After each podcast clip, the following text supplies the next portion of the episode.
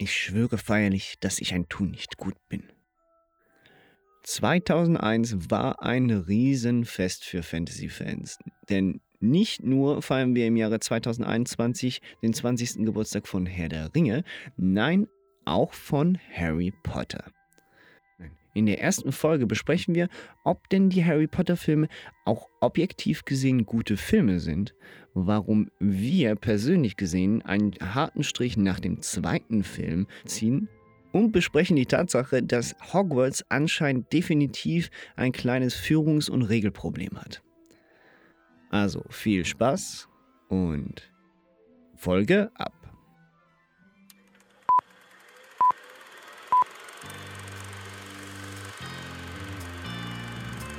What you just said is one of the most insanely idiotic things I have ever heard. Everyone in this room is now dumber for having listened to it.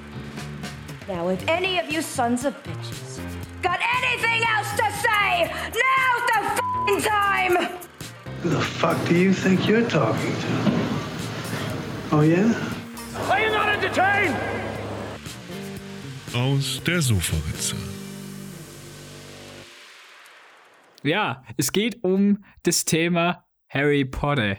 Ein Thema, das uns beide, glaube ich, seit 20 Jahren begleitet. Ich weiß nicht, ob du die Bücher gelesen hattest oder nicht. Äh, ja, jein. Also erstens mal Glückwunsch, Harry Potter. Also ich sage jetzt dem Daniel Radcliffe Harry Potter jetzt mal Glückwunsch zum Geburtstag. Ist zwar noch nicht ganz so weit, aber ab sofort für mich schon. Ähm, ich habe die Bücher gelesen selber, habe ich glaube ich nur Teil 3, Teil 5 so zur Hälfte und dann halt die zwei letzten Bücher. Ähm, aber bei mir war Harry Potter so gut Nachgeschichte. Das war halt vor allem noch meine Kindheit. Bei uns wurde halt mit drei jüngeren Geschwistern eh noch lange vorgelesen. Das heißt auch noch, als ich 12, 13 war, in dem Sinne, pff, neben meinen Geschwistern im gleichen Zimmer, dann hört man halt trotzdem zu und findet es halt auch dann auch noch spannend, ne? Also ja, so gelesen in Anführungszeichen, mehr gehört. Ja, weil ich wollte nämlich darauf hinaus, dass natürlich die Bücher noch ein bisschen älter sind. Wir reden natürlich wieder mal vom 20-jährigen Filmjubiläum von Harry Potter. Genau. Deswegen, Und deswegen ähm, wollte ich sagen, seit 20 Jahren begleitet uns das Ganze ungefähr. Bei mir vielleicht zwei Jährchen länger oder so, aber ja, hast du, hast so du das viel. Buch schon vor, vorher gelesen in dem Falle? Mm, ja, jetzt fangen wir wieder mit derselben Chose an. Wie war es bei dir in deiner Kindheit, bla bla bla. Ähm, ich habe tatsächlich das erste Buch gelesen, ich glaube anderthalb Jahre bevor der Film rauskam äh, und war deswegen auch, also ich war ja damals in Ostbevern, in Münster in der Nähe, war ich auf so einem katholischen Internat. Oh. Und die hatten auch ein Schloss. Die haben da halt das äh, Schloss, das Ostbevern-Schloss heißt es, glaube ich. Schloss von Ostbevern? Keine Ahnung mehr. Auf jeden Fall äh, beim Kollegium Johanneum auf so einem Gymnasium mit Internat, also interne, externe, wie das fliegende Klassenzimmer. Und da gab es auch ein Schloss. Und als ich das mir damals angeguckt habe, hatte ich eine kreisrunde Brille, schwarze, komische Frisur wie der Harry und äh, also dunkelbraun. Und damals hatte ich noch Haare. Und ja, das war für mich natürlich der wahr gewordene Traum. Und dann kam dann noch der, der Film eigentlich schon Ja, der, ziemlich bald danach. du warst auch der, mit Schloss. und der wahr gewordene Harry Potter eigentlich, ne? Ja, nur, dass wir weniger Zaubern und mehr Algebra hatten. Ah, okay. Aber sonst, ja. ja, gut, dann, ja, kann, ich, kann ich verstehen. Der, der war dir direkt sympathisch, das kann ich verstehen. Äh, gut, bevor wir jetzt anfangen, darüber zu reden, ob wir das gleiche Problem haben wie bei Herr der Ringe mit Harry Potter oder nicht, ähm, frage ich doch noch was ganz anderes. Wir haben jetzt tatsächlich, ich weiß nicht, ich glaube, du hast jetzt auch vier Filme jetzt nochmal geguckt, ne? Die ersten vier zumindestens. Die ersten drei habe ich mir jetzt erst angeguckt. Ah, okay, du hast den vierten noch nicht, nicht noch Den, mal also nicht noch nicht zum hundertsten Mal und nicht nochmal extra jetzt für Gut. den Podcast. ne? Okay, so dein Fazit nach, nach vier Filmen, um jetzt mal hier tatsächlich mal Tacheles zu reden. Über den Film. Mein Fazit nach vier Filmen? Nach vier Filmen sind die Harry Potter Filme. Jetzt mal, klar, nur noch den ersten, bei dir bei den ersten drei, bei mir bei den ersten vier. Sind diese Filme denn abgesehen vom Nostalgiefaktor, vom Kindheitsfaktor, von dem Gefühl, was wir mit diesem Film verbinden, sind das denn gute Filme? Ich finde, das kommt halt drauf an. Also, das kommt wie bei jedem Film drauf an. Also, die Harry Potter-Filme möchten ja unterhalten. Und die möchten dich einladen in die Zauberwelt. Die wollen dir diese Welt, die dort entsteht, vermitteln. Die möchten, dass du dich halt für diese zwei bis drei Stunden fast, je nach Film, äh, dich halt da einfindest. Und als Serie betrachtet, wenn wir jetzt von den ersten vier reden, finde ich, machen die, also machen die Filme das gut. Und die schaffen das, ja, das sind gute Filme. Die bringen dich in eine andere Welt. Das ist alles glaubhaft. Die Sets sind wunderbar, die Kostüme sind großartig, die Musik ist geil. Die ersten zwei Filme sind etwas mehr an Kinder gerichtet, aber wie auch die Schüler, also Harry und seine zwei Freunde und der Rest der, der Truppe, älter werden, werden auch, äh, wird auch das Zielpublikum älter und deswegen werden die Filme auch erwachsener. Und deswegen, ja, ich finde, also das, was ich jetzt nochmal extra geguckt habe und ein bisschen mehr drauf geachtet habe, muss ich sagen, ja, erfüllt den Job, sind gute Filme. Ja. Ja, Gerade im Vergleich jetzt zum Beispiel mit Twilight, oder? Das war jetzt genau richtig. Okay, die Frage ist so, wenn man sie alleine stellt, auch so ein bisschen nicht sagen, das ist tatsächlich der Fall. Man muss es vergleichen ich habe auch das Gefühl, es geht ja um eine Buchverfilmung. Vielleicht ist das auch noch so ein wichtiger Faktor. Also das heißt, ähm, es ist ja immer schwierig, eine, eine Buchadaption zu machen. Und zwar nicht nur aus meiner Sicht, ähm, um dem Buch selbst gerecht zu werden, sondern um nicht zu merken, dass es eine Buchverfilmung ist. Also das heißt, es gibt einen Unterschied, wie du eine Geschichte erzählst als Buch und es gibt einen Unterschied, wie man eine Geschichte schlau erzählt als Film. Ähm, das ändert sich so mittlerweile ein bisschen dadurch, dass wir diese ganzen Miniserien haben, die sich auch viel mehr Zeit lassen können, das verstehe ich. Aber ein Film hat eine ganz andere, ähm, eine ganz andere Struktur vom, wie baut man eine Story auf und wie funktioniert das im Gegensatz zu einem Buch. Ne? Und ich habe das Gefühl, die Harry Potter Bücher, die kriegen eine, eine perfekte Mitte hin. Das heißt, du hast wirklich die Leute, die sagen, klar, Logo, die Bücher, die geben mir noch viel mehr Kontext und die ganzen. Also du meinst also die Harry Potter Filme? Genau, also nein, nein, die, die, Bücher, die Bücher geben mir viel mehr Kontext. Etc. Ja, du meinst, die Filme sind der Mittelteil. Genau, aber die, Mittel, die, die, okay. die Filme treffen so einen, einen, schönen Punkt, bei dem ich ja. sagen kann, hey, du kannst nur die Filme gucken und die Bücher nicht gelesen haben und du findest trotzdem gute Filme. Oder sie machen dir sogar mehr Lust, da noch mehr zu lesen, was bei ja vielen Leuten der Fall war. Mhm. Ähm, Gerade nach den ersten zwei Sachen sind die Dinger ja, also die Bibel hat ja blöd geguckt, als die Verkaufszahlen rauskamen später. die ganz dumm geguckt hat sie. Ja. Der IKEA-Katalog hat, glaube ich, noch ein bisschen gelacht. Aber sonst ähm, war es das, glaube ich. Und ähm, trotzdem aber viele, viele Buchfans, klar, es gibt sicher die Hardcore-Fans, die gesagt haben, das ist nie im Leben so gut wie das Buch. Aber auch da hast du einen Haufen Leute, die die gesagt haben, hey, klar, Logo ist nicht genau das gleiche wie das Buch, aber sehr gut gemacht und es fängt diese Atmosphäre perfekt ein. Und das ist ein großes Kompliment. Und das hat diese Reihe, glaube ich, tatsächlich durch die Bank, und da kann man auch schon vorgreifen, sehr gut hingekriegt. Ähm, jetzt, du hast es vorher noch angesprochen, die ersten zwei Filme sprechen wirklich ein junges Publikum an. Also das heißt, man hat da, ich weiß auch noch, keine Ahnung, ich war, wie alt, das war 2003, nein, 2000, wann war das? Eins. Eins 2001, die sind genau mit Herr der Ringe rausgekommen. Die waren im gleichen, was für ein Jahr, ey. Wow. Ja. Ähm, 2001 ähm, Jetzt rausgekommen. Haben wir fast, nein. Der, der, der Stein der Weisen, dazu mal ich mit sieben Jahren im Kino ey, ich so ganz verschwommen noch einzelne Szenen irgendwie im Kopf. Das war halt wirklich ein Kinderfilm eigentlich, für Kinder konzipiert, ähm, in erster Linie. Und das merkt man im Film an vielen Stellen an.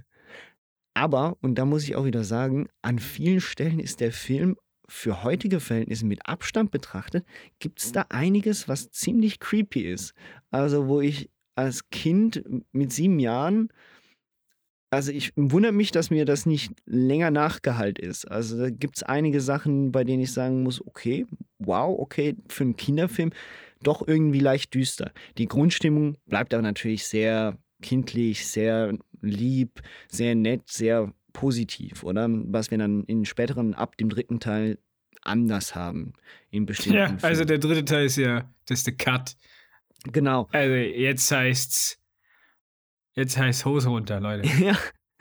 Um, um jetzt aber ähm, nochmal auf die, den ersten Teil sprechen zu kommen. Es ist so, klar, Logo, man, man möchte sie irgendwie immer wieder mal rangieren und irgendwie doch nicht, weil sie gehören halt alle irgendwie zusammen. Wie ist dir der erste Film so jetzt beim Wiederschauen, auch mit ein bisschen Distanz, die du jetzt probiert hast einzunehmen, wie ist der rübergekommen? Was hast du so, was hast du gesehen? Wie, wie fandest du ihn? Fandest du ihn, sind bei dir nur Kindheitsgefühle aufgekommen und ansonsten okay, gut? Oder hast du wirklich das Gefühl, das ist ein Film, den du auch heute noch freiwillig, wenn du nichts mit Harry Potter am Hut hättest, freiwillig gerne geguckt hättest? Letzte Frage kann ich nicht beantworten. Die ist zu hypothetisch. ich kann mich nicht so viel, so viel Einfühlungsvermögen in einen anderen Nikolai habe ich nicht, um zu sagen, dafür habe ich einfach zu viel. Also ich habe einen Sirius Black Zauberstab zu Hause. Ich habe die Quidditch-Regeln daheim. Ich habe fantastische Tierwesen. Ich habe die Bienen, Biedel des Baden-Dinger. Ich habe alle Bücher gelesen. Weißt du, ich habe so, äh, so, ich habe Harry Potter Shirts ohne Ende. Also willkommen also. eigentlich zum Harry Potter Cast, ähm, wo zwei Leute nur über Harry Potter ähm, liebeln und äh ja ja, nee, ich will sagen, ich kann nicht sagen, wenn ich nichts von Harry Potter wüsste, würde ich es gucken, weil ist halt bei mir nicht der Fall. Also, aber hättest aber, du hättest du nicht eventuell Aber warte, ja, gut. Ich kann, ich kann nämlich weil und jetzt hier äh, kommt bei mir auch ein kleiner Stilbruch, der ja sonst nicht da ist. Ich habe und das ist mir aufgefallen, die Filme vorher noch nie auf Englisch geguckt. Ich habe immer, also ich habe auch die lange nicht mehr gesehen, muss ich dazu sagen. Ich habe die Filme lange, lange, lange, lange nicht mehr gesehen. Und jetzt extra für den Cast habe ich sie mir mal auf Englisch angeguckt. Weil mhm. ich ja alles auf Englisch gucke mittlerweile. Also im Original halt. Und deswegen habe ich die Filme ein bisschen anderen Augen betrachtet. Denn die deutschen Synchronsprecher haben zum Beispiel den Schauspielern, den Kinderschauspielern ordentlich unter die Arme gegriffen. Also was da der Herr, Herr Ron Weasley an schauspielerischem, also Abfall ist das nicht, aber im Vergleich zu, zu äh, Hermine ein Witz, oder? Was ja da, also das ist im ersten Teil gerade. Du siehst halt, das sind Kinderschauspieler und das ist die erste Rolle, die sie spielen für einen großen Film. Mhm. Und, und das hat mir so ein bisschen, also da kann ich dann objektiv sagen, ja, der erste Film ist halt schauspielerisch schon nicht so klasse. Wingardium Leviosa. Stop, stop, stop. You're going to take someone's eye out. Besides, you're saying it wrong. It's Leviosa, not Leviosa. You do it then if you're so clever. Wingardium Leviosa. Ron, stop, stop, stop. So stichst du noch jemandem das Auge aus. Und übrigens hast du die falsche Betonung. Es heißt Leviosa und nicht Leviosa. Los, mach du es doch, wenn du so super schlau bist. Na los, mach. Also du merkst halt, der, die haben ein bisschen zu spätes Timing bei den Jokes. Gerade der halt als, als Lacher für immer wieder und auch der Neville-Schauspieler. So, und das sind so Sachen, wo ich jetzt sagen kann, die sind nicht so gut, oder? Auch das CGI ist halt nicht der Herr der Ringe. Es ist halt einfach. Und ich habe mir die UHD-Version angeguckt und die sind halt nicht so schön aufgehübscht. Ja. Ähm, ja, also wenn die auf dem Besen fliegen und Madame Hooch und äh, andere Sachen. Also da muss man schon beide Nostalgieaugen runterdrücken, um zu sagen, das ist noch, das sieht noch gut aus. es, es, sieht so ab, es sieht so ein bisschen aus wie ähm, das CGI eines ähm, B-C-Movies, der von Netflix ähm, zu Weihnachten erscheint oder so. Ja, genau. Kann so man so sagen, ja. Also teilweise. man kann heute mit weniger Geld dieselben Effekte herbeizaubern genau. wie die halt früher. ja, ja finde ich auch. A, A, mit Ausnahme, was ich tatsächlich sagen muss, klar, Logo bei den, es, du merkst es trotzdem, ich fand aber, dass ähm, nicht, äh, wie heißt der, der Cerberus, verdammt mich nochmal. Der dreiköpfige, der dreiköpfige Fluffy. Hund. Genau, Fluffy. Ich fand Fluffy, der ist, ein, der ist eigentlich dafür, dass der 20 Jahre alt ist, noch relativ gut animiert. Und ähm, ich muss sagen, auch Dobby ist dafür, dass der 20, äh, oder in dem Fall waren es ja dann nur noch 19 Jahre alt im zweiten Film, doch relativ gut animiert. Also da haben sie sich viel Mühe gegeben, aber man merkt es halt, dass, dass da halt ja, aber zum Beispiel der Troll im ersten Teil. Das oder? ist grauenhaft. Das also, das ist, sieht ja wirklich aus. Und du, da merkst du halt auch, dass die Kinder nicht, die haben auf irgendwelche Bälle geguckt, oder? Um herauszufinden, wo ungefähr der Kopf sein kann. Und das sind so Sachen, die ich meine. Die ganzen anderen praktischen Effekte, oder? Wenn dann die ganzen Sachen kaputt gehen, das Wasser aus dem, aus dem Klo sprießt und so. Das sieht alles gut aus, ist ja alles praktisch. Also, wie gesagt, auch die Sets, die Ja. sind großartig. Die Halle, die, die, die Türen, die, die, die Treppen, die sich da überall bewegen. Es sieht alles, alles gut aus. Auch immer noch diese ganzen bewegten Bilder im Hintergrund. Immer noch großartig. Das will ich auch gar nicht sagen. Aber wenn wir mal davon sprechen, jetzt so objektiv, neu angeguckt, mit Distanz, ist der erste, der macht inhaltlich richtig viel Bock auf die Welt, Mhm. aber technisch ist er halt das, was Herr der Ringe nicht ist. Nämlich, also technisch, also Herr der Ringe ist auch technisch 20 Jahre alt, aber halt, Herr der Ringe hat halt ein bisschen mehr Pre-Production Ja. als, als die Harry Potter-Filme.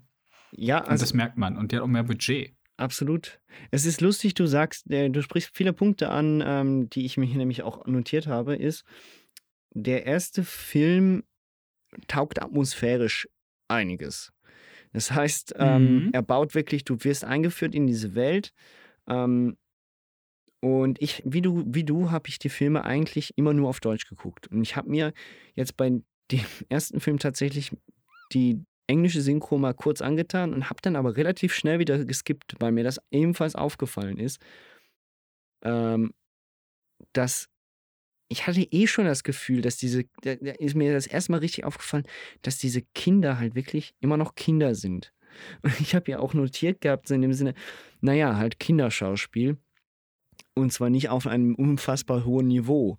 Und das ist tatsächlich in den ersten beiden Filmen sogar noch der Fall. Das Lustige ist, das ändert sich ab dem dritten Film schlagartig. Da merkst du auch, dass die Kinder dann schon wesentlich reifer sind, lustigerweise. Nicht bei jedem Schauspieler wird es besser, aber bei den meisten. Aber in den ersten zwei gibt es einen Haufen noch sehr dürftige Kinderschauspieler. Also es ist ein Wunder, dass sich das noch, dass die wirklich auch vieles noch dazugelernt haben. Klar, mit dem Cast, der an Erwachsenen da rumstand, ist das kein Wunder. Ähm, aber trotzdem, es wirkte alles teilweise ein bisschen wie eine TV-Produktion, hatte ich das Gefühl. Und nicht wie eine große Hollywood, in Anführungs Hollywood-Produktion. Es war ja eine Mischproduktion. Genau, ne? Das war richtig. ja, und ich habe das Gefühl, da jetzt, wo du es ansprichst, dass es halt in den ersten zwei Teilen mehr Englisch produziert war, mit, mit englischen Fernsehgeldern. Und erst später dann das große, also Warner Bros. gemerkt hat, wie viel sie eigentlich daraus melken können. Ich glaube auch tatsächlich, da war das, wahrscheinlich war da auch das Produktionsgehalt ähm, natürlich wesentlich ähm, geringer. Ich weiß gar nicht, wie groß die Kosten waren. Ja, doch, immerhin 125 Millionen, ne? Für 2001 eine Menge, ja. Das ist für, äh, das war allerdings eine Menge. Der zweite hat weniger gekostet.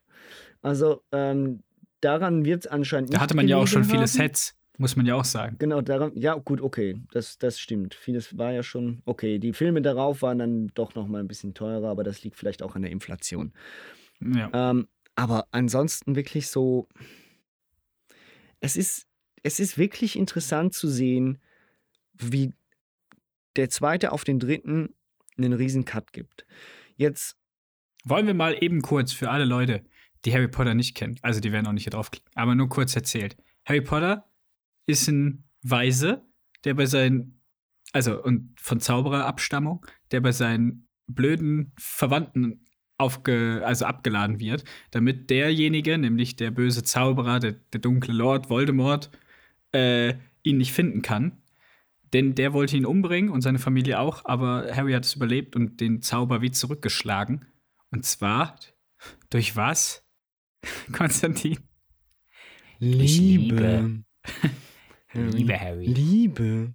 Ich hatte einen komischen Traum. Ich habe geträumt, ich habe einen Stein gefunden und dann kam traurige Musik und ich bin gestorben.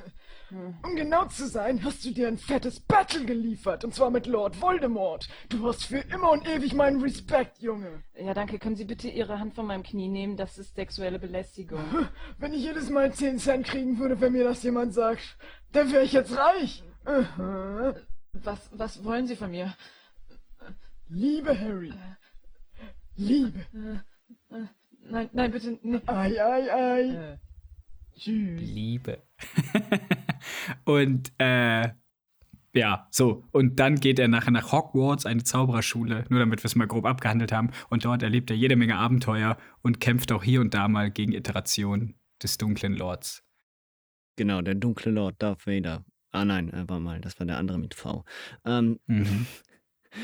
Voldemort ist ja auch bis zur Hälfte des, der Reihe dann auch ja nur präsent als Name, als Bösewicht und äh, immer mal in Form von irgendwas anderem zu sehen, aber nicht als er selber. Ähm, Erst ab Teil 4. au- ab, erst ab Teil 4. Es ist aber trotzdem jetzt im ersten Teil zum Beispiel, und da sind wir wieder beim schlechten CGI, beziehungsweise bei dem, äh, bei der ganzen, bei dem ganzen leicht auch, das ist mega fies gesagt, aber leicht dilettantisch gespielten Zeug. Und ich muss sagen, ich habe vorher gesagt, er hat einen großartigen Cast und dazu gehört natürlich äh, allen voran Alan Rickman als Snape, ähm, aber auch, wie hieß, heißt sie, verdammt, Maggie Smith. Ähm, Ja, die als äh, McGonagall. Professor McGonagall. Genau, ja. richtig. Aber der Schauspieler von Quirrell ist ja wirklich, Entschuldigung, also klar, Logo, der Charakter ist auch so ein bisschen angelegt, aber entweder hat man dem Typen gesagt, er soll overacten und es passt halt einfach irgendwie doch nicht rein oder der Typ kann einfach nicht schauspielern aus meiner Sicht. Ähm, ist aber auch mit einer der schlechtesten Figuren im ganzen Harry Potter-Universum. Der hat auch, also ich hatte ja als Kind immer das Gefühl, Quirrell, weil ich ja die Bücher gelesen hatte und Quirrell da sehr, also ein paar längere Szenen hat. Und deswegen habe ich immer gedacht als Kind, der hat extrem viel Screentime quasi oder der ist die ganze Zeit präsent. Aber wenn man den nochmal so zurückguckt, den Film, der hat eben fünf Szenen, siehst du ihn kurz. Und er sagt irgendwie insgesamt acht Sätze und am Ende dann nochmal ein bisschen mehr, bis bevor er dann zu Asche wird. Ja. Das ist. Also von daher ist es nicht so schlimm, weil die Figuren, die was können, die sind noch länger zu sehen. Die haben wesentlich mehr Screentime, das stimmt. Es ist aber auch, also, er ist so eine, eine, ein leichter Schatten in dem gesamten Film. Ähm, kann mich zu schlecht erinnern an das, an das Buch, dass ich, dass ich da auch irgendwie ihn vermissen könnte. Tut aber der Sache keinen Abbruch. Also auf der anderen, äh, also es ist aus meiner Sicht, ich habe das hier aufgeschrieben, der erste Film ist von allen noch dieser typische Feel-Good-Film. Das heißt, du fühlst dich halt wirklich es ist halt ein Kinderfilm. Das heißt, du musst zu keiner Zeit irgendwie Angst haben, dass irgendwas wirklich Schlimmes passieren kann. Du weißt immer, ja, das geht schon gut. Das kann nie schlimm enden, etc. Und so wird es ja auch aufgebaut. So, so sieht das Ganze auch aus. Ähm, es wird Bis auch, auf eine Szene. ja, gut, ja. Also, weißt du, welchen ich meine? Ich glaube schon, aber Welche ist denn deine? Nur damit ich bin gespannt. die einzige Szene, die relativ düster ist, ist für mich dann halt einfach äh, der Schluss. Aber ich weiß nicht, welchen du meinst. Aha, ich meinte die ganze Einhorn-Geschichte. Ah, ja klar, natürlich. Ja, die ist Ich auch fand das düster. immer, du, die ist super, die ist super düster. Und was ich auch ganz geil finde, ist eigentlich, also, das ist aber ein Harry Potter-Universum-Problem an sich, oder? Dass diese Schule einfach absolut nicht kindersicher ist. Null. Das Erste, was die Kinder hören, ist, äh, es gibt ein paar Regeländerungen, äh, ein verbotene Wald ist, ver äh, ist verboten, da geht ihr nicht rein, unter auf gar keinen Umständen. Und im, im sechsten Stock oder so ist übrigens eine Tür, da dürft ihr auch nicht hinaus, ihr wollt eines üblen Todes sterben. Mhm. Ach ja, und jetzt ab in eure Häuser.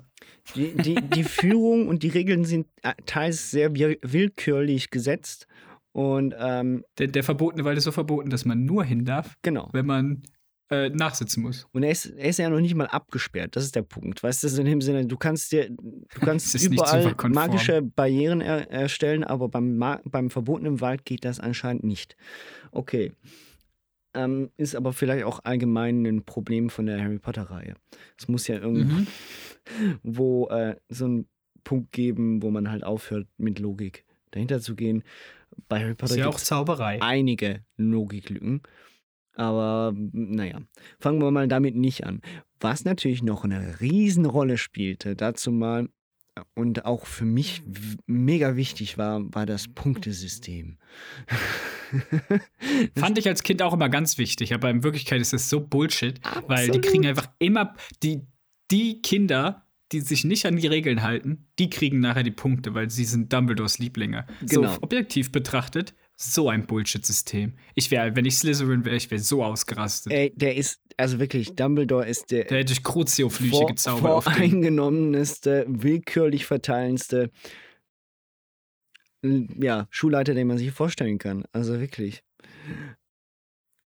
Aber er ist nicht gemeint zu dir, wenn er dich nicht mag, aber er behandelt einfach alle anderen viel besser. Ja, er mag einfach Harry. Ich glaube, also ich meine, J.K. Rowling hat ja gesagt, Dumbledore, also beziehungsweise mittlerweile ist das ja klar, dass Dumbledore ja eher homosexuell Ja, war. aber deswegen ist er nicht gleich Muss er nicht pädophil. pädophil sein, das habe ich nicht gesagt.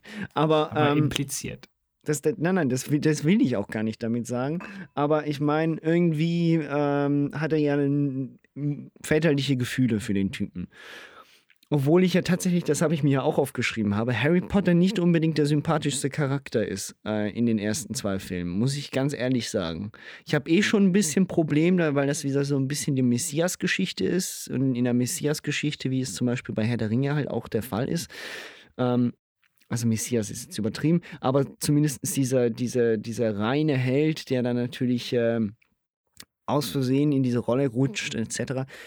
Er hat nicht das gleiche Problem wie Frodo, aber er hat ein bisschen ein ähnliches Problem. Das heißt, er bleibt halt, er ist halt immer dieser moralisch unfassbar erhabene und ähm, halt auch er ist ja berühmt und er hat ja einen bestimmten Namen und deswegen wird er dann halt auch ab und zu ein bisschen, er ist ab und zu ein bisschen cocky. Also so, ich meine, so Malfoy, klar, Logo, der ist ein riesen Arschloch, aber Malfoy hat nicht Unrecht, wenn er ihm an den Kopf, äh, wenn er, wenn er ihn mehr oder weniger beleidigt oder Snape ihn beleidigt und ihm sagt, du, hey, er soll gefälligst mal seine arrogante Art und Weise ein bisschen zügeln. Okay, komplett andere Unterschied, äh, Ansichten. Ich fand, also, ich sehe auch, dass er nicht der typische Junge ist, der da, oh, ich, das ist eine neue Welt und jetzt kommt er in diese neue Welt als quasi Außenseiter, oder? Es ist nicht so eine Geschichte, wo er sich dann erst so quasi, er ist nicht Neville, wo er der sich dann irgendwie beweisen müsste. Was ja, Ja, eigentlich hält. per se jetzt im Hinbezug auf die, die letzten paar Teile noch relativ smart ist, dass es Mhm. Harry und Neville gibt. Ähm, sondern er ist der, der der Freunde findet, der, der gefeiert wird, der aber auch die Taten dafür vollbracht hat. Ich fand nie, ich habe auch jetzt beim, beim Rewatch habe ich nicht verstanden, wieso, also ich verstehe natürlich, warum Snape ihn nicht leiden kann. Das hat aber nichts damit zu tun, dass er so direkt irgendwann mal arrogant war. Der sitzt halt im Unterricht und das Erste, was Snape macht, ist Harry Potter Piesacken. Ja, gut, okay. Das allererste, was du siehst. Kommt Snape rein und sagt, sag mir die, nenn mir den Trank, bla bla bla. Und Hermine streckt auf, ah, wissen Sie es nicht, Potter? Wieso wissen Sie noch nicht alles, was im Buch steht im, am ersten Schultag?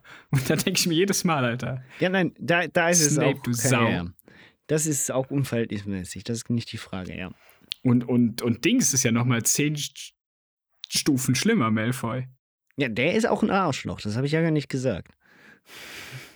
Äh, Ich will hier auch gar nicht sagen, dass ich Harry Potter nicht leiden kann. Ich habe nur gesagt, dass Harry Potter halt so ab und zu ein bisschen das Problem hat, dass er tatsächlich diesem Bild des leicht, äh, wie willst du sagen, moralisch erhabenen Besserwissers halt sehr wohlgerecht wird. Nicht, dass das zu Unrecht ist, aber er ist es irgendwie. Ne?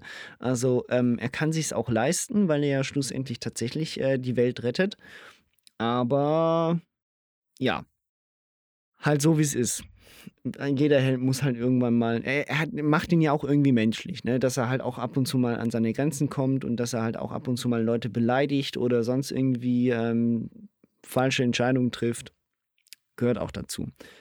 Grundsätzlich aber, Und ist halt noch ein Kind, muss man ja auch mal sagen. Harry, ja, Harry, das stimmt. Er Also es ist ja nicht, das ist kein 20, aber 30-jähriger er Mensch, verhält der sich da wie ein Erwachsener. Das ist das Problem.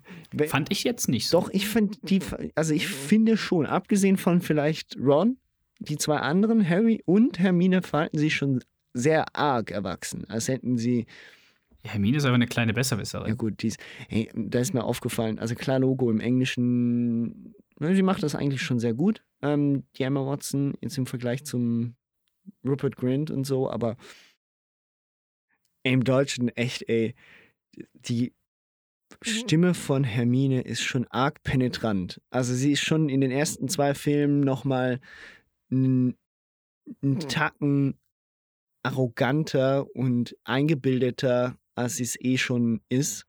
Klar, Logo, weil sie natürlich am Anfang auch noch nicht Freunde ähm, in Harry und Ron sieht, aber auch im zweiten Teil. Also sie ist schon ziemlich schnippisch. Ja, aber Hermine rettet auch so ziemlich jede dritte Szene den Tag. Gut, also ohne Hermine wäre Harry und Ron schon zwölfmal draufgegangen. Also Harry zaubert ja nicht mal im allerersten Teil. Nicht einmal zaubert der. Ja. Ja, du, das, äh, Weißt du, was ich meine? So dafür, dass es ein Zaubererfilm ist. Eh. Der Hauptcharakter zaubert nicht. Okay. Er fliegt mit dem Besen und fängt den Schnatz. Was ich auch so dumm finde. Egal. Erster Teil abgehakt. Hier, Stein der Weisen. Stein der Weisen. Und noch zur Stimme von Hermine schnell gesagt im Deutschen. Ich habe leider jetzt gerade momentan die deutsche Synchro von ihr nicht so ganz im Kopf. Ich habe nur, das, wenn ich an Hermine denke, dann denke ich immer nur an die Cold Mirror Sachen auf YouTube damals. Und die Stimme habe ich im Kopf. Ich habe quasi Cold Mirrors Stimme im Kopf, wenn sie sagt, du hast da Wichser auf der Nase. Es sieht nicht schön aus. das ist die einzige Szene, die ich noch im Kopf habe. Also, ihr müsst euch die. Kannst du mal aufhören mit diesen Wichsgeräuschen? Ich wichse die Schmatze. Ja, ist klar. Also, ihr müsst euch die Schwänze abschneiden. Die Schwänze abschneiden? Wenn ihr mit mir befreundet sein wollt. Hm. Hm, hm, hm. Du hast Wichser in der Nase, weißt du das? Sieht nicht geil aus. Genau da. Das ist Vanillesoße.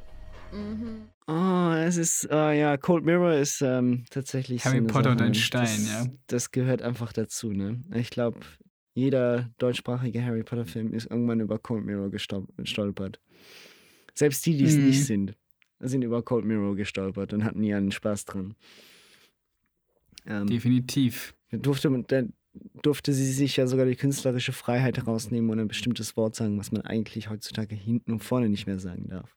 Nee, ja, ja, also die sind nicht mehr ganz so politisch korrekt, wie sie damals auch schon nicht waren, aber wie es die Gesellschaft damals und vor allen Dingen dieses PC-Publikum, nämlich 13- bis 15-jährige pubertierende Kinder, äh, auch nicht interessiert hat. Ach je. Ähm, der zweite Teil fandest du, also ich hatte bis jetzt anhin immer das Gefühl, der erste Teil ist halt noch so, der ist viel gut, der Einstieg in die ganze Reihe, deswegen verzeihe ich ihm einige Schwächen und ich hatte immer das Gefühl, der zweite Teil, das ist mit einer der schlechtesten der ganzen Reihe. Ja, ich finde den auch schwächer als den Und ersten. jetzt habe ich den nochmal geguckt und ich muss sagen, der ist besser als in meiner Erinnerung. Und ich bin versucht zu sagen, dass er sogar besser ist als der erste, weil er eine, weil die Handlung, weil das, ein, weil das eigentliche Skript aus meiner Sicht besser ist. Aber ich weiß, ich kann nicht mehr sagen, ob das natürlich an der Buchvorlage liegt oder ob das an der Art und Weise ist, wie man halt das Buch zum Film gemacht hat. Also ich persönlich weiß, worauf du hinaus willst. Meiner Meinung nach ist der Handlungsstrang des zweiten Teiles äh, jetzt rein vom Film, weil äh, was wir noch gar nicht gesagt haben, es ist arschviel gecuttet worden aus den Büchern in den ersten zwei, drei, vier Filmen. Und erst gegen Ende hin hat man versucht, möglichst viel mit reinzunehmen. Ähm, deswegen ja auch Teil 7 als Teil 7 und 8 gesplittet worden. Ähm, und der zweite ist inhaltlich und von der Handlung her interessanter. Definitiv. Also, äh, kann ich nicht anders sagen. Ich finde aber, der zweite führt weniger Neues ein in die Welt. Du hast halt das Gefühl, du hast das alles schon gesehen. Du hast wieder mal ein Quidditch-Match, du hast wieder mal Punkteverteilung am Ende, du hast wieder mal Lord Voldemort. Weißt du, du das wiederholt sich, du hast diese gleichen Storybeats, du hast wieder mal die, die, seine Verwandtschaft, die ihn nicht mag. Äh, ja, du gehst wieder in die, in die Winkelgasse. Weißt du, was ich meine? Du hast so Ja, das, die Wiederholung des stimmt, ersten das- Teiles ja. in gewisser Hinsicht ein bisschen anders natürlich. Und mit, ne, aber, und deswegen fand ich immer, dass der zweite Teil, der bietet mir weniger Neues. Klar hat der neue Sachen, aber im Vergleich, beim ersten gehe ich ja frisch rein, alles ist neu. Beim zweiten habe ich diese wiederholenden Aspekte. Ja, das stimmt. Okay, er klar, er, vieles bringt er nochmal, aber das. Ja, das, äh, das, äh, aber das gehört ja auch irgendwie dazu. Das ist ja dann auch so ein Ja, Punkt. aber nach dem zweiten, ja, ja, nach dem zweiten Teil gehört doch noch nicht irgendwas dazu. Weißt du, wenn du nachher auf eines auf acht Filme anschaust, Okay, das ja. meine ich jetzt. Und die anderen Filme sind so viel anders später. Also du hast das Quidditch-Spiel, hast du in den anderen Filmen auch, aber halt nicht mehr, das, nicht mehr so wie, weißt du, du spielst halt nicht, oh, schon wieder Slytherin gegen Gryffindor. Sondern es sind andere Sachen. Beim dritten Teil gibt es dann noch diese ganze Dementorengeschichte. Im vierten Teil ist es die Weltmeisterschaft, oder? Also, klar kommt das auch wieder, aber es sind halt mal was, es ist wirklich was anderes. In dem Sinne. Da hast du deine wiederholenden Elemente, wo du sagst, das gehört dazu, aber die werden interessanter neu verpackt als jetzt im zweiten Teil. Ja. Nach mir. Das, das hat was, da, da ist, das war noch neu, etc. Und der zweite Teil ist, man, ich nehme auch diese zwei Filme in ein Package, ne? Die gehören für mich irgendwie viel mehr zusammen als andere Teile. Klar, Logo beim siebten ist es nochmal was anderes. Aber eins und zwei, ja, stimmt. Die sind halt auch von Ist der. ja auch derselbe Regisseur. Vom, ja, ist vom selben Regisseur, fühlt sich auch ähnlich an, sind beides noch sehr viel gutmäßig. Halt, eben, sie haben beide den gleichen Aufbau. Du hast da auch noch diese, diese Konstante von einem richtigen Schuljahr, die sich in Mhm. den späteren Teilen wirklich nicht mehr so nachvollziehen lässt. Klar, Logo, irgendwann plötzlich haben sie Mützen auf und es schneit draußen, dann weißt du, aha, ja, okay, jetzt ist wieder Weihnachten. Ne? Ähm, Aber du siehst auch noch mehr Unterricht im ersten und zweiten Genau, Teil. richtig. Aber dieses Schulleben, also die, Schule selber ist eigentlich irgendwie noch der heimliche Star der ersten beiden Teile. Und ähm, das verändert sich dann später natürlich auch glücklicherweise. Wäre ja langweilig, wenn man sieben Teile nur über eine Schule sehen würde.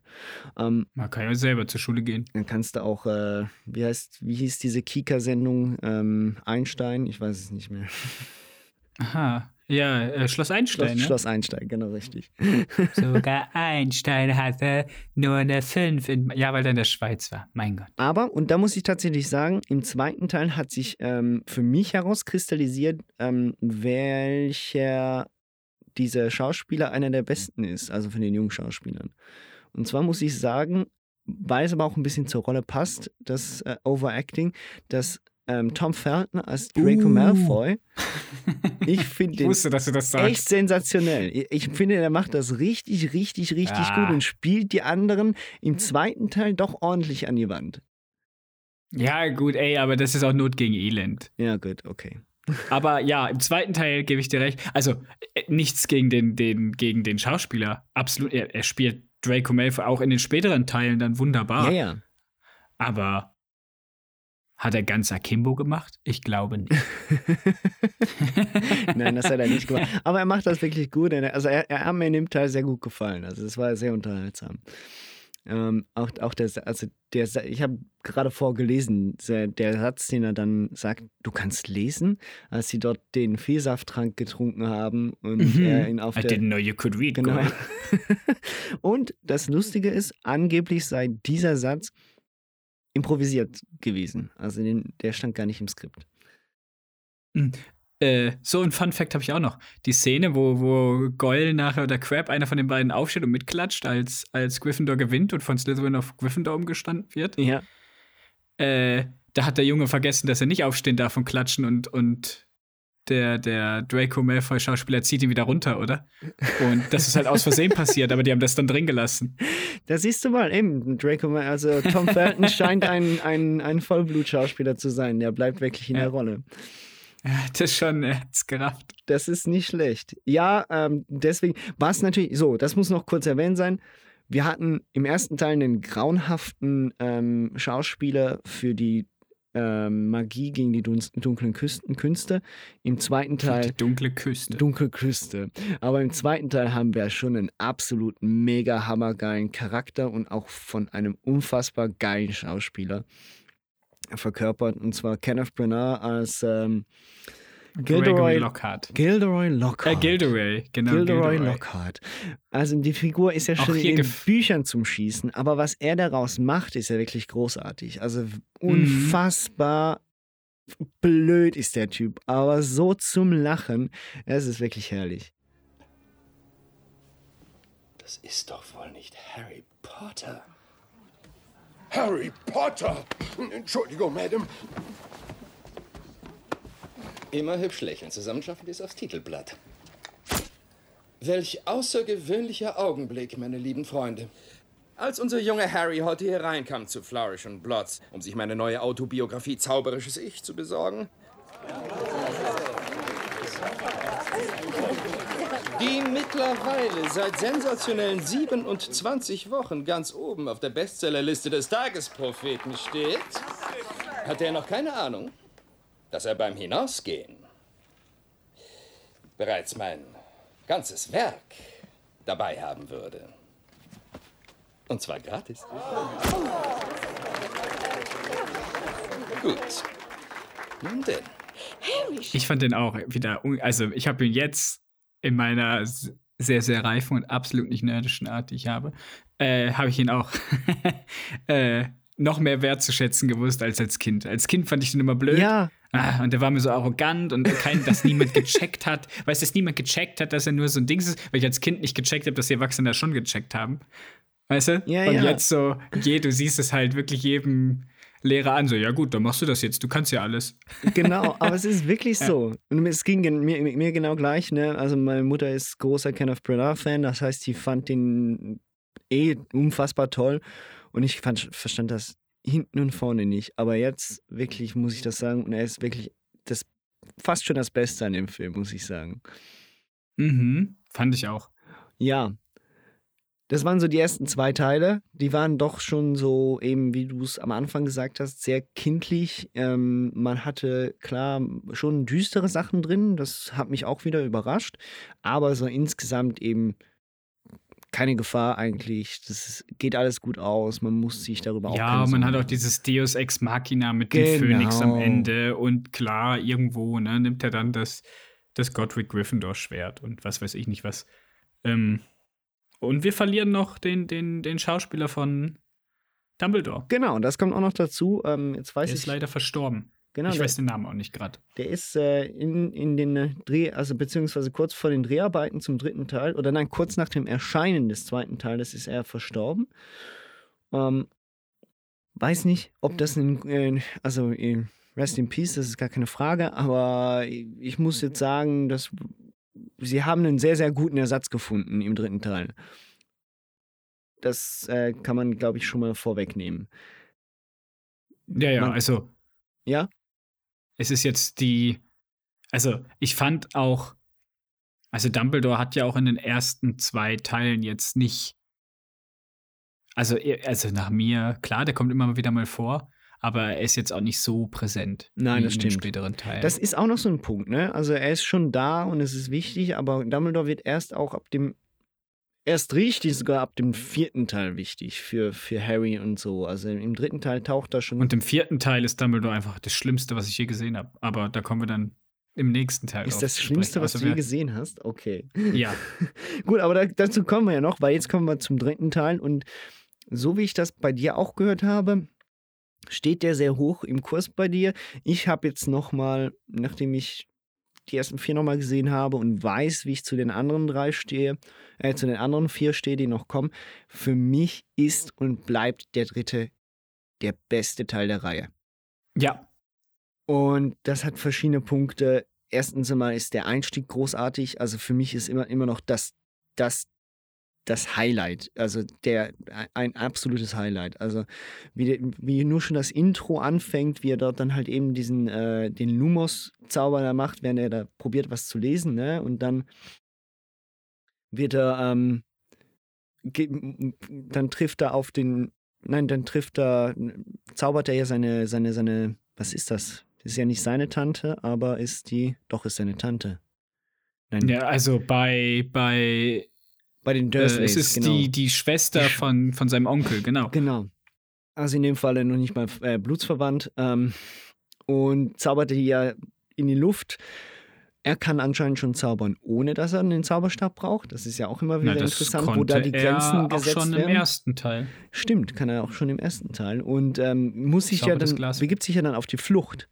Und da erfahren wir dann auch das erste Mal von einem gewissen Sirius Black, also von einem Massenmörder.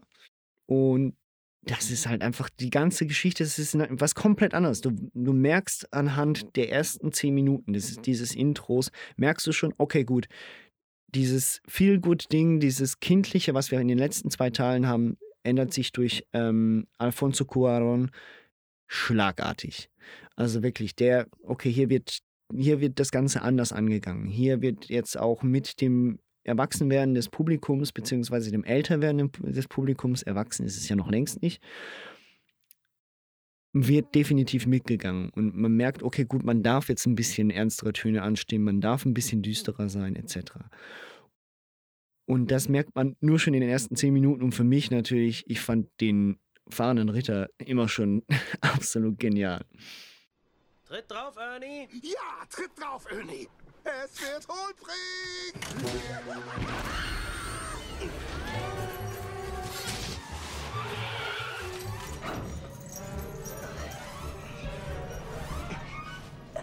Was hast du noch mal gesagt, wie du heißt? Ich habe nichts gesagt. Na schön, wo soll's hingehen? In den tropfenden Kessel. Das ist in London. Hast du gehört, Ernie? Der tropfende Kessel. Das ist in London. Der tropfende Kessel. Wenn du da Linsensuppe nimmst, isst sie schnell, bevor sie dich isst. Aber die Muggel, können die uns nicht sehen? Muggel? Die sehen doch sowieso nichts, oder?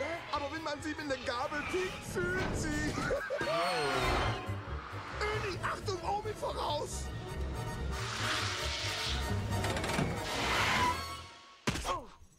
Könnte man, glaube ich, heute nicht mehr so machen ohne Probleme. Nein, glaube ich auch Mit nicht den mehr. jamaikanischen Schrumpfköpf Schrumpfköpfen, aber. Es ist schon äh, teilweise ein bisschen hart an der Grenze, das stimmt. Tatsächlich. Und fand ich jetzt beim Gucken ganz leicht unangenehm, aber Schon? ich habe trotzdem geschmunzelt, natürlich. Ja, so ein bisschen, also sehr stereotypisch. Und bevor Ja. ich es vergesse zu sagen, ist, woran man es definitiv merkt, dass das überhaupt jetzt eine andere Art ist von Film, beziehungsweise dass ja auch, ähm, dass hier dieses Kindliche nicht mehr so gehandhabt wird, ist, es ist der erste Teil mit einem, mit einem eigenen Color Scheme, mit einer eigenen Stimmung. Vorher hattest du eigentlich immer nur dieses typisch durchgehend leicht äh, Kontrast hoch, Helligkeit ein bisschen runter, ähm, so knalliger von den Farben her auch und ab dem dritten Teil hast du auch wirklich, wird mit den Farben bewusst gespielt und es wird ein gewisser Ton auch mitgegeben. Der dritte Teil ist dominiert von Grau, Blau und Grüntönen.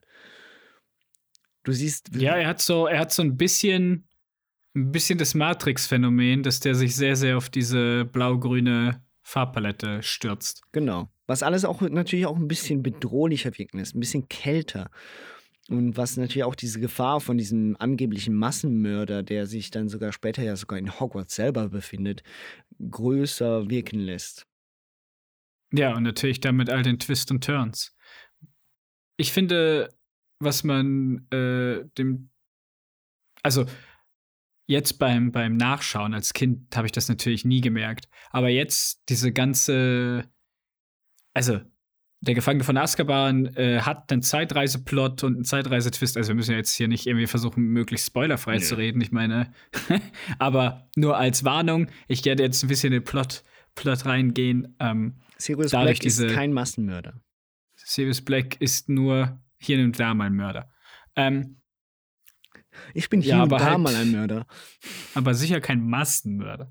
Ähm, ja, nee, worauf ich eigentlich hinaus wollte, ist diese Zeitreisemechanik, oder? Ich bin ein großer Sucker für Zeitreisefilme, deswegen mag ich den Film eigentlich, oder habe ihn als Kind immer sehr gemocht. Ähm, jetzt, wo ich ihn nochmal gesehen habe, hat sich das eigentlich gesteigert durch das ganze Filmische. Du Mhm. hast so viele Shots auf Uhren, du hast so viel dieses Zeitdingen, du hast so viel dieses Ticken im Hintergrund. Die Jahreszeiten durch die peitschende Weide werden immer wieder schön neu aufgegriffen. Also dieser Wandel der Zeit, es geht eigentlich immer um Zeit. Es gibt kreisrunde Kamerafahrten um Hogwarts, du hast viel mehr White Shots, du hast der Soundtrack wird noch mal etwas mehr bekräftigt. Du hast viel mehr Szenen, in denen Harry sich mal frei fühlt, dieser innere Konflikt, oder? Dass er nicht mit darf mit den anderen Jugendlichen, dass er doch der Außenseiter ist, obwohl er so cool ist, oder das und diese, das, was du gesagt hast, das Blau-Grüne, was das kälter macht, auch halt inhaltlich, oder das Inhaltliche wird dann durch das, durch die Farbpalette noch mal bekräftigt. Mhm. Äh, Du hast diese Dementoren, wo du mit Glücks, also klar, inhaltlich ist die Buchvorlage natürlich, also man kann nicht alles dem Regisseur geben, aber was er halt daraus gemacht hat. Ja. Ich finde das immer wieder, ich fand diesen Film einfach filmisch, äh, kamerafahrtsmäßig, Soundtrack, Farbpalette, was du angesprochen hast, alles super gut. Dazu kommt dann noch äh, Gary Oldman als Sirius Black. Alan Rickman hat eine große Performance da drin. Äh, hier, wie heißt der, der Schauspieler vom, vom Lupin. Lupin, der beste Lehrer aller Zeiten. Ja, way. Ist er auch. Äh, immer die Schokolade danach. Ja, auch genau ganz richtig. wichtig. Das ist äh, Ähm. Robbie Coltrane, glaube ich. Oder wie heißt der? Nein, nicht Robbie Coltrane. Robbie Coltrane ist natürlich Hagrid. Mein Gott. Ähm, über den wir noch gar nicht geredet haben. Denn sie haben Fett vergessen. Ein kleines Kolmeier-Zitat. ich glaube, du musst ganz viel Kolmeier hier reinschneiden. Äh, ähm, David, David Willis, ja, genau. Ja, den finde ich großartig.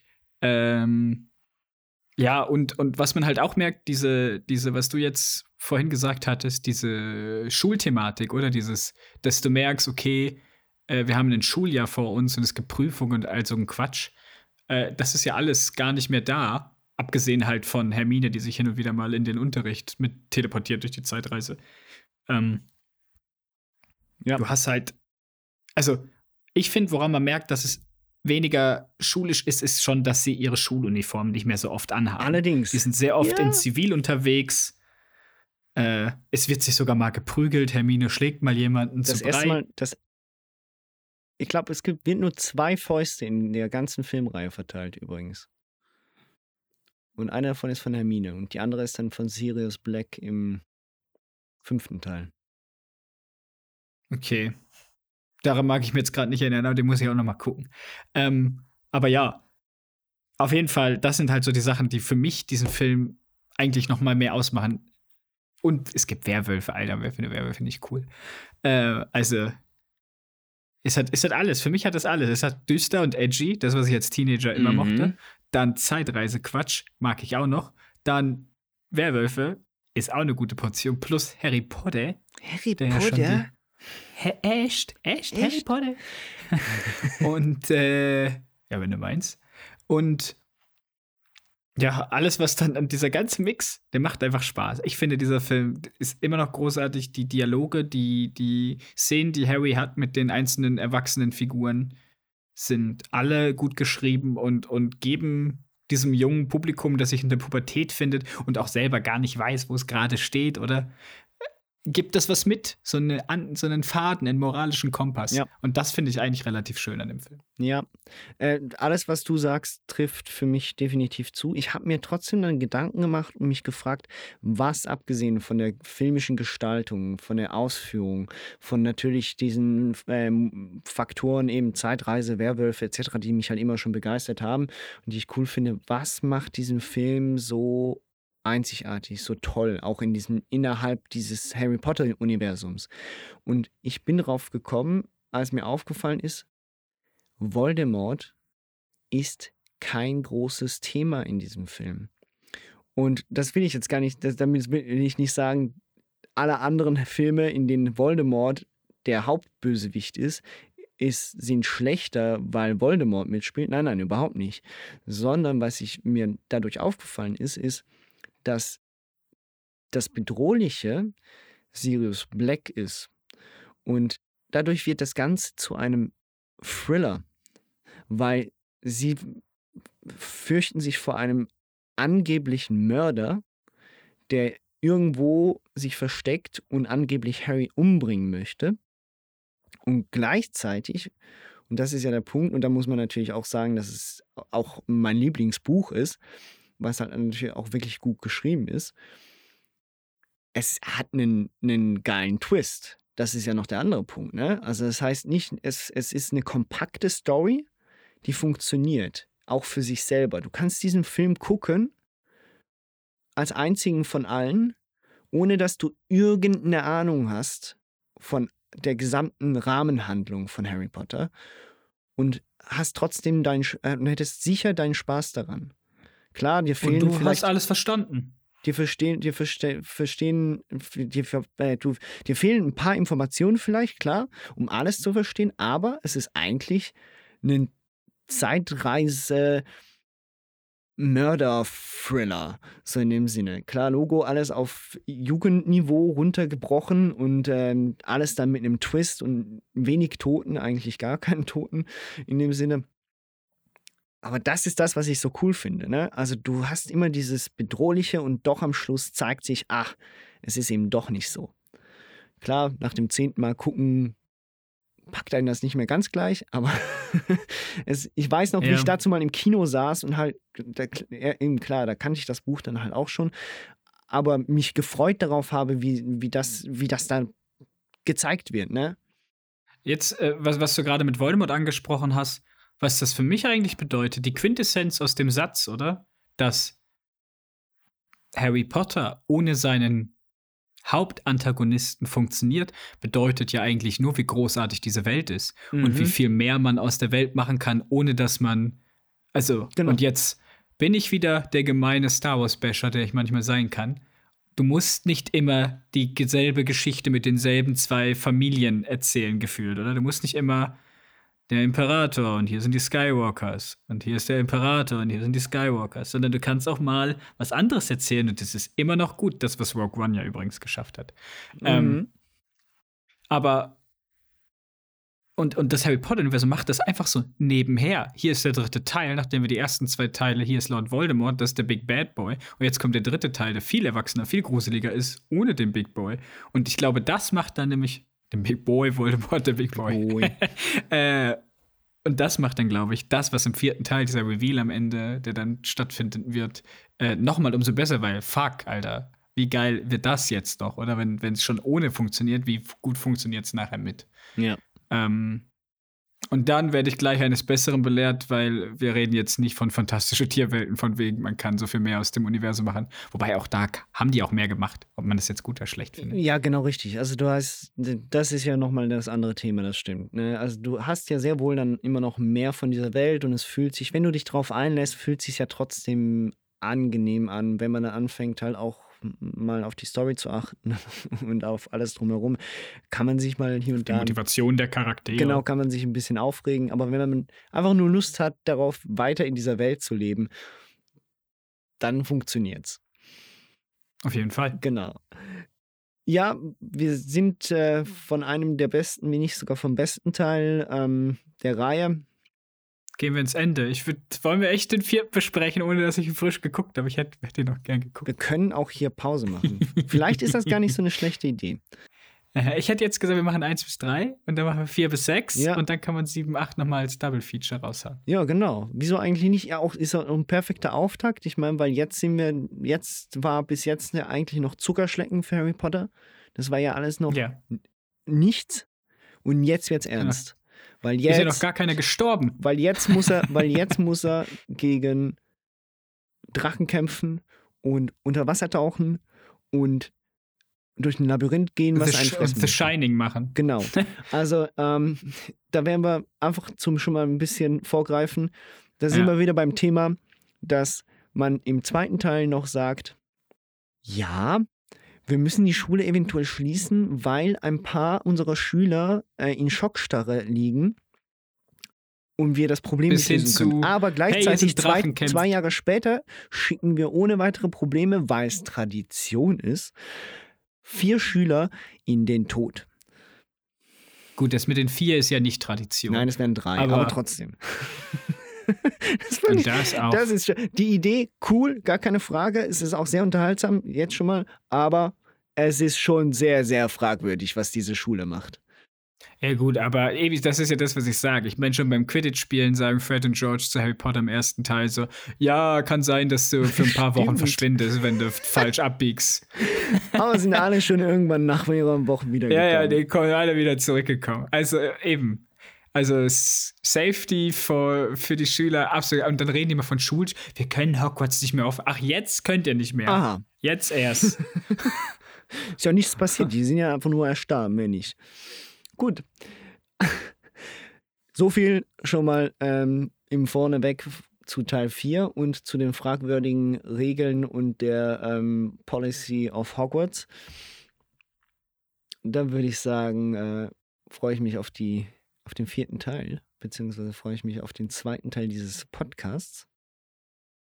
ja, ich nehme Und dann auch. bin ich ja mal gespannt, was du mit dem Satz gemeint hast. Ja, Dumbledore ist das größte Problem an Teil 4. Ja, das kann ich dir dann sagen. Da, ja, dann kommt der, dann kommt der Buchkritiker in mir raus. Ah, okay, sehr gut. Da sind wir ja gespannt. Weil es ist ja lustig zu sehen, Teil 3 und Teil 4 sind ähm, bei den Kritikern, glaube ich, die bestbewertesten. Also sie liegen so sehr knapp beieinander. Ja, es, es ist ja auch, der Film macht ja auch Spaß, aber es gibt einfach. Okay. Ich weiß nicht, was der Regisseur da von dem, von was der von der Figur Dumbledore gehalten hat. Aber da können wir dann drauf Ist ja auch nochmal ein nochmal neuer äh, Regisseur, ne? Also, Ja, danach wurde ständig gewechselt, außer 7 und 8, oder? Nein, ab Teil 5 ist es, äh, ab Teil 6 ist es der gleiche. Es ist David Also Yates. 6, 7 und 8. Genau, richtig. 6, 7 und 8 ist vom gleichen gemacht. Und 4 und 5 sind nochmal unterschiedlich. ne? 4 ist jemand anders und 5 ist jemand anders, ja, so viel mir ist. Ja, okay. Also, Erklärt es ein bisschen. dann, ähm, Gibt es eine gute äh, Misstat vollbracht? Oder wie, was, wie heißt es auf Deutsch? Genau, auf Miss, ähm, Mischief ähm, Managed heißt es auf Englisch. Miss Missetat begangen. Dem, mit diesen Worten. Tschüss. Tschüss.